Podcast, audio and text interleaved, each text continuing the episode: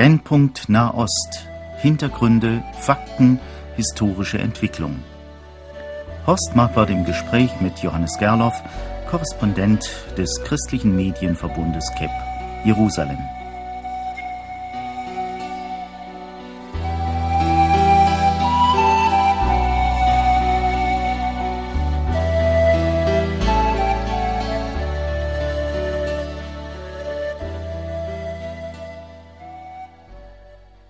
Herzlich willkommen, verehrte Hörerinnen und Hörer.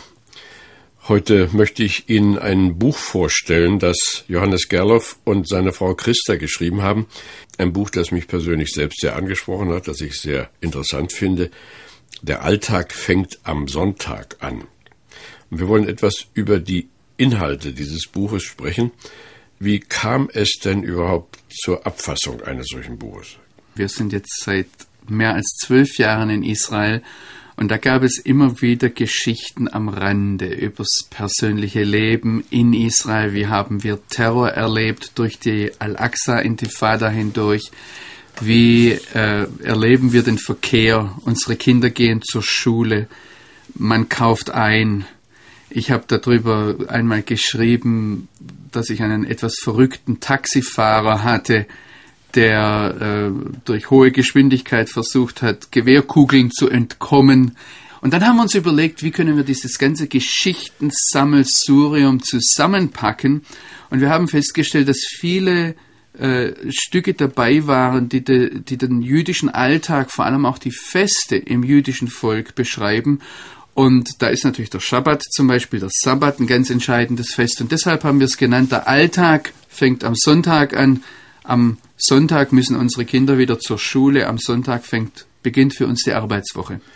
Und da Sie und Ihre Frau ja fünf Kinder haben, ist das Thema Schule sicher von ganz besonderer Bedeutung. Ja, das kommt auf den Blickpunkt an. Für, für uns als Eltern ist die Schule von besonderer Bedeutung, weil das natürlich einer der Punkte ist, wo wir in die israelische Gesellschaft eintauchen, wo wir plötzlich zurechtkommen müssen, wie alle anderen Eltern auch. Ich denke, wenn Sie unseren Jüngsten fragen, für den dürfte das Thema Käfer und da gibt es ein Bild mit ihm mit einem riesigen Käfer, ja, dürfte das viel wichtiger sein. Also es kommt ganz auf den Blickpunkt an, aber es gibt ein ganzes Themensammelsurium. Was ist denn nur so anders in einer israelischen Schule im Vergleich mit uns hier? Wenn ich das mal aus Sicht der Eltern sagen darf, dann sind es natürlich die Elternabende, wo wir zuerst hinkommen und da ist anders, dass dort die Eltern alle durcheinander schreien und man wirklich gut Hebräisch können muss, um jetzt zu wissen, um was geht's überhaupt. Ich denke, ein anderer Punkt, der anders ist, in Israel duzen sich alle und was mir aufgefallen ist, ist, dass der Abstand zwischen Lehrern und Schülern sehr viel geringer ist. Man redet die Lehrer mit dem Vornamen an, aber die Lehrer nehmen ihre Schüler auch mal sehr viel schneller in den Arm und ich kann mich nicht erinnern, dass in meinem Schulalltag ein Abschied mit Tränen und Umarmungen zwischen Schüler und Lehrer stattgefunden hätte, aber das habe ich dort schon erlebt. Werden Sie gefragt, was Sie als Deutscher da tun? Ich werde in der Regel nicht gefragt, weil es klar ist, wenn ich als Journalist dort bin, was ich tue und dass man Journalisten braucht. Doch wir wurden aber schon immer mal wieder gefragt, warum wir jetzt längerfristig dort sind und es ist natürlich auch etwas, das unsere Kinder immer wieder, ich sage jetzt, zu erleiden haben, dass sie als Deutsche, als blonde Kinder einer israelischen Schule sind. Hier in Deutschland ist ja viel Gewalt an den Schulen und auch viel Probleme durch die Kleidung der Kinder. Man neidet einander die Kleidung. Es muss, äh, jeder möchte also mit Markensachen äh, sich schmücken. Gibt es die Probleme dort auch? Es gibt die Gespräche, es gibt die Diskussionen. Zum einen natürlich gab es auch und gibt es auch Gewalt in der israelischen Gesellschaft. Das ist ein Problem, das diskutiert wird, äh, das besprochen wird. Die ganze Frage der Disziplin. Ich darf da vielleicht eines einschieben, was, was am meisten vielleicht auffällt, ist, dass die, die Nach-Holocaust- oder Nachkriegsgeneration ihre Kinder ganz bewusst erzogen hat, unter dem Aspekt, wir lassen uns nie mehr widerstandslos in Gaskammern treiben.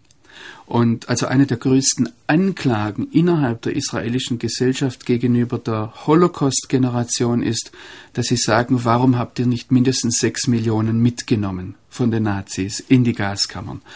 Und das merkt man heute dass äh, jetzt schon in der zweiten, zum Teil schon in der dritten Generation Kinder erzogen werden daraufhin, dass sie Widerstand leisten. Und das ist natürlich, das macht es zum Teil von der Disziplin sehr schwer. Von daher gibt es dann auch manchmal Gewalt. Es kommt darauf an, auf die Konstellation, aber das ist ein Problem. Ich weiß jetzt nicht, ob das bei uns schlimmer ist in Israel, als das hier in Deutschland ist. Da fällt mir, da habe ich auch gerade keine Zahlen.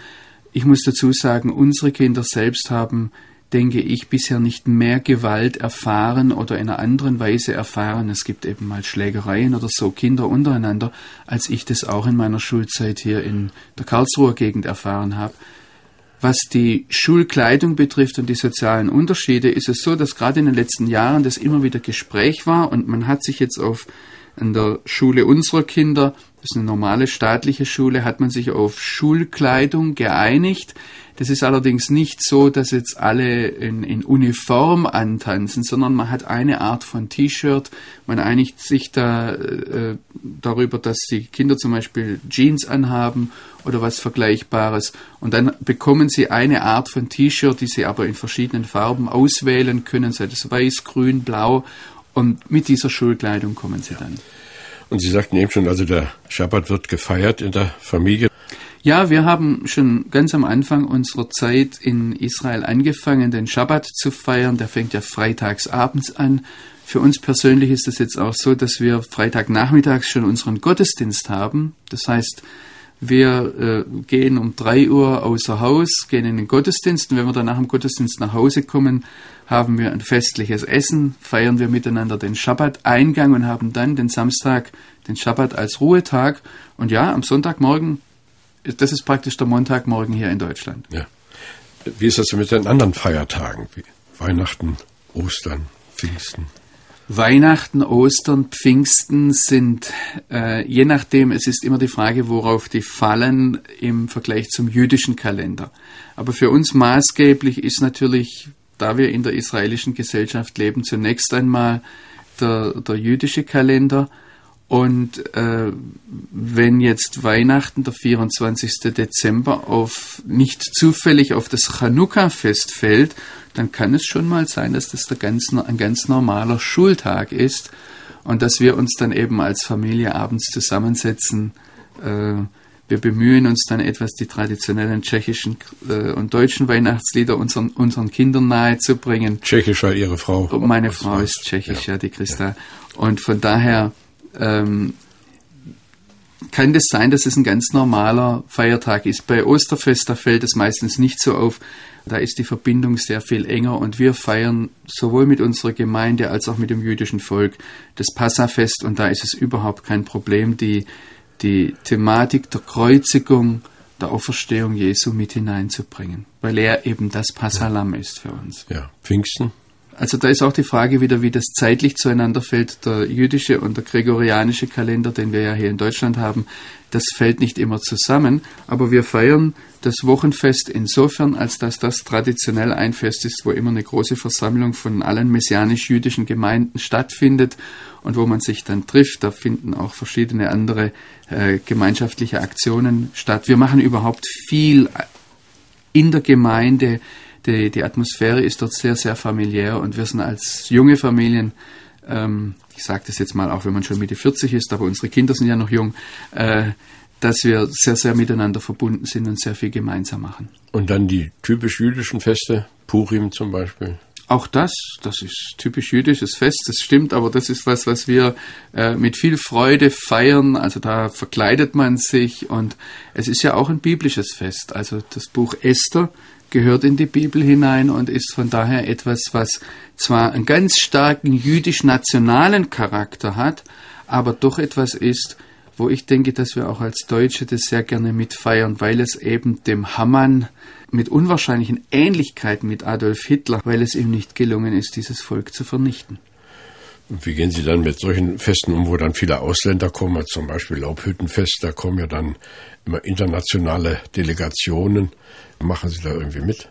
Naja, ich als Journalist muss da schon äh, mit dabei sein. Und wenn die Kinder Ferien haben, dann begleiten die mich auch mal gerne.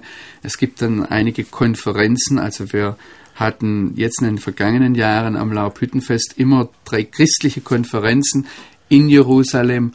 Und äh, da gibt es dann abends Konzerte, da bekomme ich meistens als Journalisten eine Karte, dann kommen auch Leute fragen, ja, möchtest du jemanden mitbringen, weil man sich kennt und da geht dann die Familie schon auch gern mit.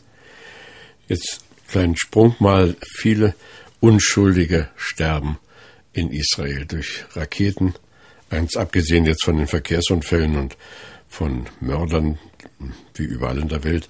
Wie geht ein Israeli mit der Trauer um?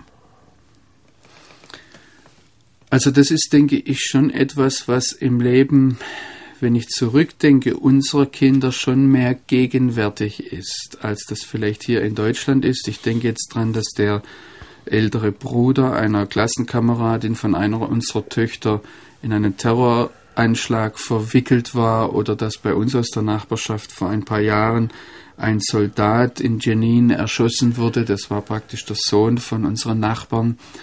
Und äh, aber wenn ich jetzt zurückdenke, ein anderes Beispiel wäre, dass durch einen Verkehrsunfall jemand ums Leben gekommen ist. Aber Trauer und Tod ist etwas, ähm, das vielleicht in der israelischen Gesellschaft auch sehr viel offener behandelt wird als bei uns. Es gibt dann eine ganz geregelte Zeit, wo man Shive sitzt, sagt man Shiva, ist sind die sieben Tage direkt nach der Beerdigung.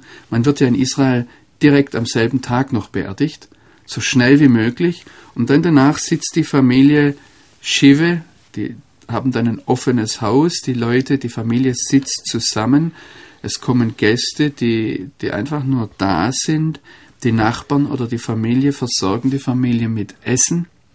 Und äh, es ist eine sehr intensive Zeit. Was für mich interessant war, war, dass zum Beispiel unsere Tochter vor einiger Zeit kam und dann gesagt hat, ja, die und die Freundin, da ist der Vater ums Leben gekommen und ich muss denen jetzt etwas kaufen. Papa, ich brauche Geld, um dort, äh, sie hat dann irgendwelche Lebensmittel gekauft und wollte die dorthin bringen.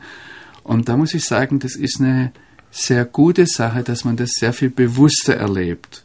Man lässt da die Leute nicht nur allein, man lässt sie auch allein mit ihrer Trauer, aber man ist da, man nimmt teil und das ist eine äh, bei allem Schweren ist eine sehr schöne Erfahrung. Ein Kapitel in Ihrem Buch ist überschrieben zwischen Betroffenheit und Erleichterung. Das hat ja auch was zu tun mit dieser schwierigen Situation. Wir wohnen im Norden von Jerusalem und das ist aus der Zeit, wo in unserer Gegend sehr viel geschossen wurde. Und meine Frau hat es, glaube ich, geschrieben, wenn ich mich jetzt richtig erinnere, da kam in den Nachrichten, dass dass ein Mann namens Eli Cohen auf der Autobahn erschossen wurde und unser Nachbar und auch guter Freund trug jetzt denselben Namen und da fährt einem natürlich der Schreck in, den, in die Glieder, oh, das war der Eli. Und äh, wir haben dann festgestellt, dass es ein anderer Eli Cohen war, ein Taxifahrer.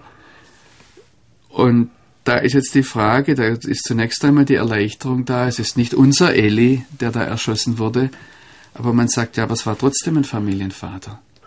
Und das ist so die Spannung, in der man da lebt. Auf der einen Seite Erleichterung, weil es jetzt in dem Fall nicht unseren Freundeskreis getroffen hat, aber trotzdem Betroffenheit.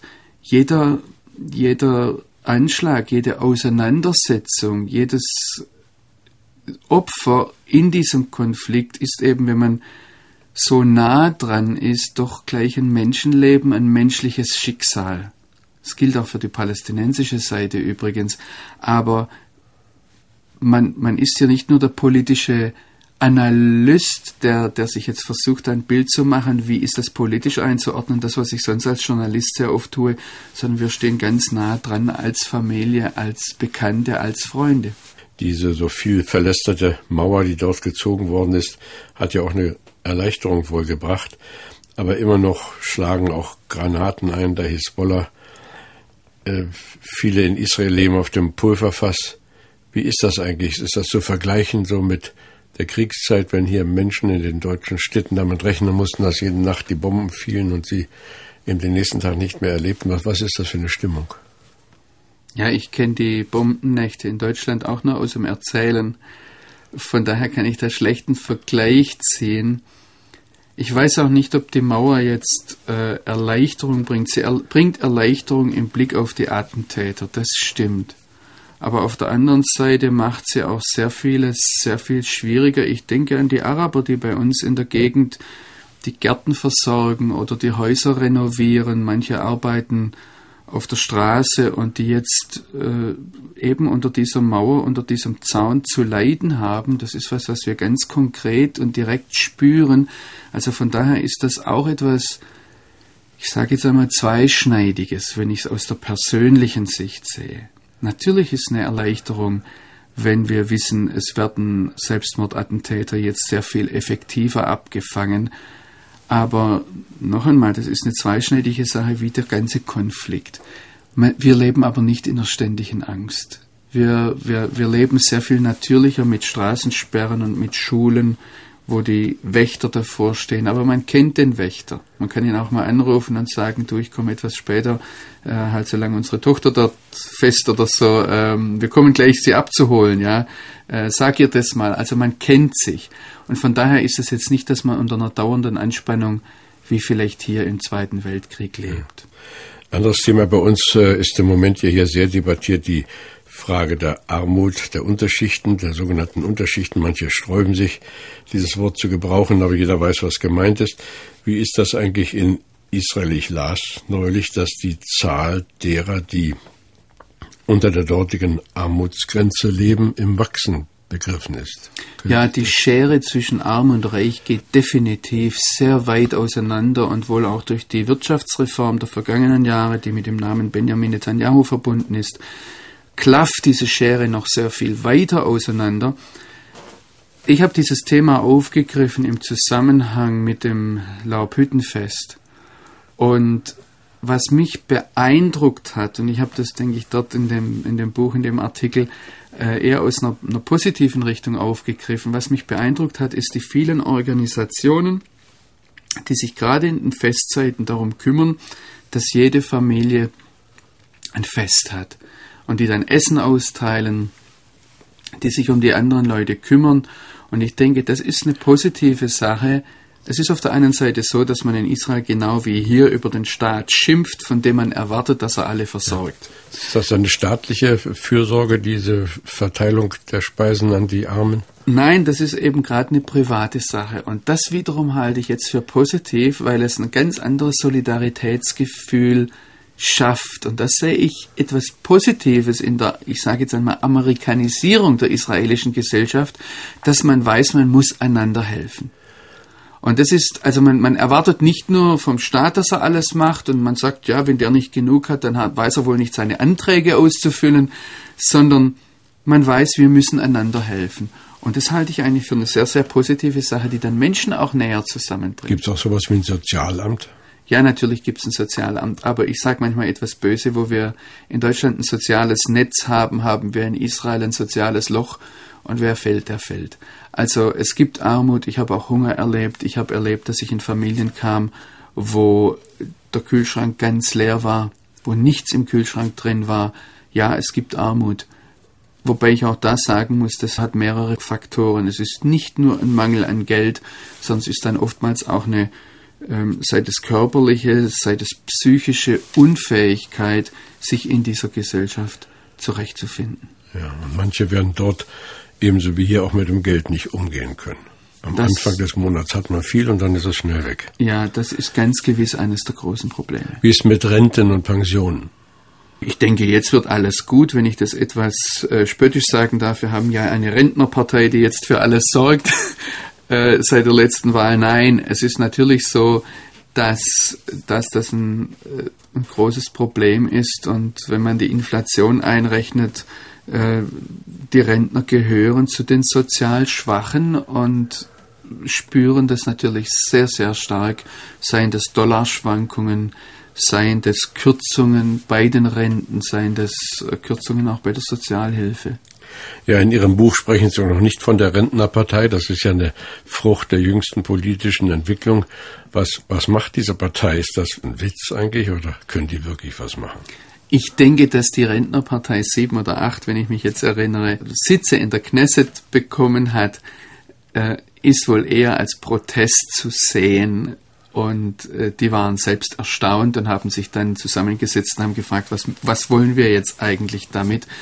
Aber ähm, es bleibt abzuwarten, ob sie nicht doch im sozialen Bereich einiges bewirken können. Ja, kriegen wir vielleicht auch noch eines Tages. Ansätze sind ja dazu da. Äh, eine Frage, die Sie wohl auch äh, anschneiden, diese Frage des Holocaust. Hier wird ja von den Juden in Deutschland immer wieder auf die Ungeheuerlichkeit der Nazi-Untaten hingewiesen. Welche Rolle spielt denn dieses Thema in Israel? Ich würde mal sagen, es ist allgegenwärtig. Es ist etwas, das in die, die Familien hineingehört, soweit sie europäischen Ursprungs haben. Ich habe in diesem Buch über einen Mann geschrieben, der mich sehr beeindruckt hat, wie Blumenfrucht, der äh, dort auch mit seiner Nummer abgebildet ist, die in der Quersumme das Wort Lebe ergibt. Und das hat sein Vater, als er diese Nummer in Auschwitz bekommen hat, da hat sein Vater sofort gesagt, Zwie, du wirst überleben. Oder Herschel hat er ihn genannt. Meine Frau hat da, glaube ich, einiges dazu geschrieben. Zum Holocaust-Gedenktag, wie der begangen wird. Es ist ein Thema, das da ist. Es ist ein Thema, das man auch heute versucht, der Jugend zu vermitteln, die oft genauso weit davon entfernt lebt wie bei uns die Jugend. Aber was wahrscheinlich näher ist, ist einfach, dass die ältere Generation doch noch da ist und auch darüber immer wieder redet und dass es eben einen sehr beeindruckenden Holocaust-Gedenktag gibt. Da äh, heulen die Sirenen und das ganze Leben im Land steht still. Oder wenn ich jetzt auch dran denke, der Vorabend des Holocaust-Gedenktages in der, in der Gedenkstätte Yad Vashem, da werden sechs Fackeln entzündet und da, das sind ganz beeindruckende Bilder, wenn zum Beispiel eine Großmutter das mit ihrem Enkel gemeinsam macht das ist da auch der Gedanke, diese Fackel weiterzugeben an die jüngere Generation. Und welche Rolle spielen nun Glaube und Religion in einer solchen Gesellschaft? Sie haben ja in Ihrem Buch ein Kapitel auch ein ewiger Bund, Beschneidung und Namengebung. Ist das mehr traditionell oder findet man doch vielleicht auch angesichts der schwierigen politischen Situation ein wachsendes Interesse am biblischen Gedankengut? Nein, da wo wir die Beschneidung beschrieben haben und wo, äh, wo ich da auch einmal sehr ausführlich fotografiert habe, ein Bild davon ist drin, das auch von einem guten Freund, der Rabbiner ist und wo Beschneidung sehr äh, wichtig ist in der Familie. Das ist ja nicht nur jetzt irgendeine Tradition, sondern es geht um den Fortbestand des Volkes. Religion spielt in Israel eine sehr, sehr wichtige Rolle. Auch bei denen, die sich dagegen wenden, weil sie sich immerhin dagegen wenden und sich dagegen wehren. Und wir haben es in, in dem Buch in einer vielfältigen Weise aufgegriffen. Wir haben es aus unserer Sicht aufgegriffen. Wir gehören zu einer messianisch-jüdischen Gemeinde. Von daher ist da einiges erwähnt. Wir haben aber zum Beispiel in dieser Gemeinde auch arabische Geschwister. Und auch da ist manches erwähnt. Wir mussten da einige Namen vertauschen, weil gerade die Araber gefährdet sind, nicht von jüdischer Seite, sondern von ihren eigenen Landsleuten und es nicht immer so erwähnt werden darf. Aber es kommt zum Ausdruck und wir sehen natürlich die unterschiedlichen Religionen. Wir haben jetzt hier in dem Fall gewählt, doch mehr einen Nachdruck auf die jüdische Seite zu legen, weil das die dominante Religion ist, die praktisch den Lebensraum bestimmt, in dem wir leben. Ein sehr umstrittenes Thema hier bei uns, Religionsunterricht an den Schulen. Der christliche Religionsunterricht wird manchmal vernachlässigt. Äh, die Muslime würden gerne auch äh, Religionsunterricht haben. Wie ist das an jüdischen Schulen? Unsere Kinder haben das Fach Torah. Das würde man übersetzen Gesetz oder Weisung. Da geht es letztlich darum, jüdische Religion zu, kennenzulernen. Die drei Ältesten sind alle drei an orthodoxe jüdische Kindergärten gegangen, was für uns eine sehr, sehr positive Erfahrung war. Und die, die anderen gehen jetzt auf eine Schule, wo äh, man einen besonderen Nachdruck legt auf jüdische Tradition. Das heißt, die lernen das ganz natürlich kennen und ich habe mich immer wieder gewundert, dass unsere Kinder dann sehr natürlich und sehr schnell auch zum Beispiel wissen, wie man mit dem jüdischen Gebetbuch umgeht. Und äh, ich sage jetzt auch mal die, die, die lustige Seite wissen, wie, wie sich Juden manchmal selbst über ihre Religion und über ihre Traditionen lustig machen. Aber in einer, ich würde sagen, mal eher liebevollen Art und Weise. Man muss da etwas aufpassen, wenn man, wenn man das als Nichtjude schreibt, dass das nicht gleich einen antisemitischen Touch bekommt. Es ist ein liebevoller sich stupfen. Abschließende Frage, äh, die auch uns äh, hier als Christen bewegt. Man kann ja von der Zukunft eigentlich nicht reden als Christ, ohne Israel zu bedenken. Sie haben ein Kapitel überschrieben Leben aus den Toten. Was wollten Sie damit bewirken? Mir ging es darum, in diesem Kapitel die ganze Frage mit Israel noch in einen Gesamtzusammenhang, auch biblisch-theologisch zu stellen. Ich habe da eine Thematik aus, aus Römer 9 bis 11 aufgegriffen, die in einem anderen Buch sehr ausführlich behandelt wurde. Und mir geht es darum zu sehen, dass die Beschäftigung mit Israel natürlich nicht in dem Maße, wie wir das machen, aber letztlich etwas ist, was in die christliche Gemeinde hineingehört. Deshalb, weil der Apostel Paulus sagt, wir sind dazu berufen, Israel eifersüchtig zu machen, aber auch deshalb, weil das, was er mit Leben aus dem Toten benennt, nämlich Erweckung, nach der Aussage des Apostels Paulus letztlich über Israel läuft. Ja. Ich finde einen sehr guten Satz dort. Der geistliche Zustand der Heidenvölker ist direkt abhängig vom geistlichen Zustand Israels. Gestern, heute und auch in Zukunft.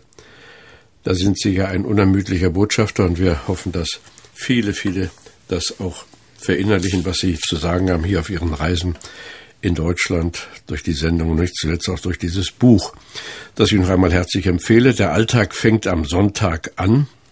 Von Christian Johannes Gerloff erschienen im Hensler Verlag. Der Alltag fängt am Sonntag an. Sehr zu empfehlen, zur eigenen Lektüre, vielleicht auch zum Verschenken. Ich habe es jedenfalls mit Gewinn gelesen. Aber das andere Buch, von dem hier eben die Rede war, ist eigentlich ein Büchlein. Äh, Gedanken über Römer 9 bis 11, ebenfalls von Johannes Gerloff. Auch das ist zu empfehlen, gerade auch für Menschen, die in der Heiligen Schrift forschen und Klarheit gewinnen wollen über das, was Israel uns zu sagen hat.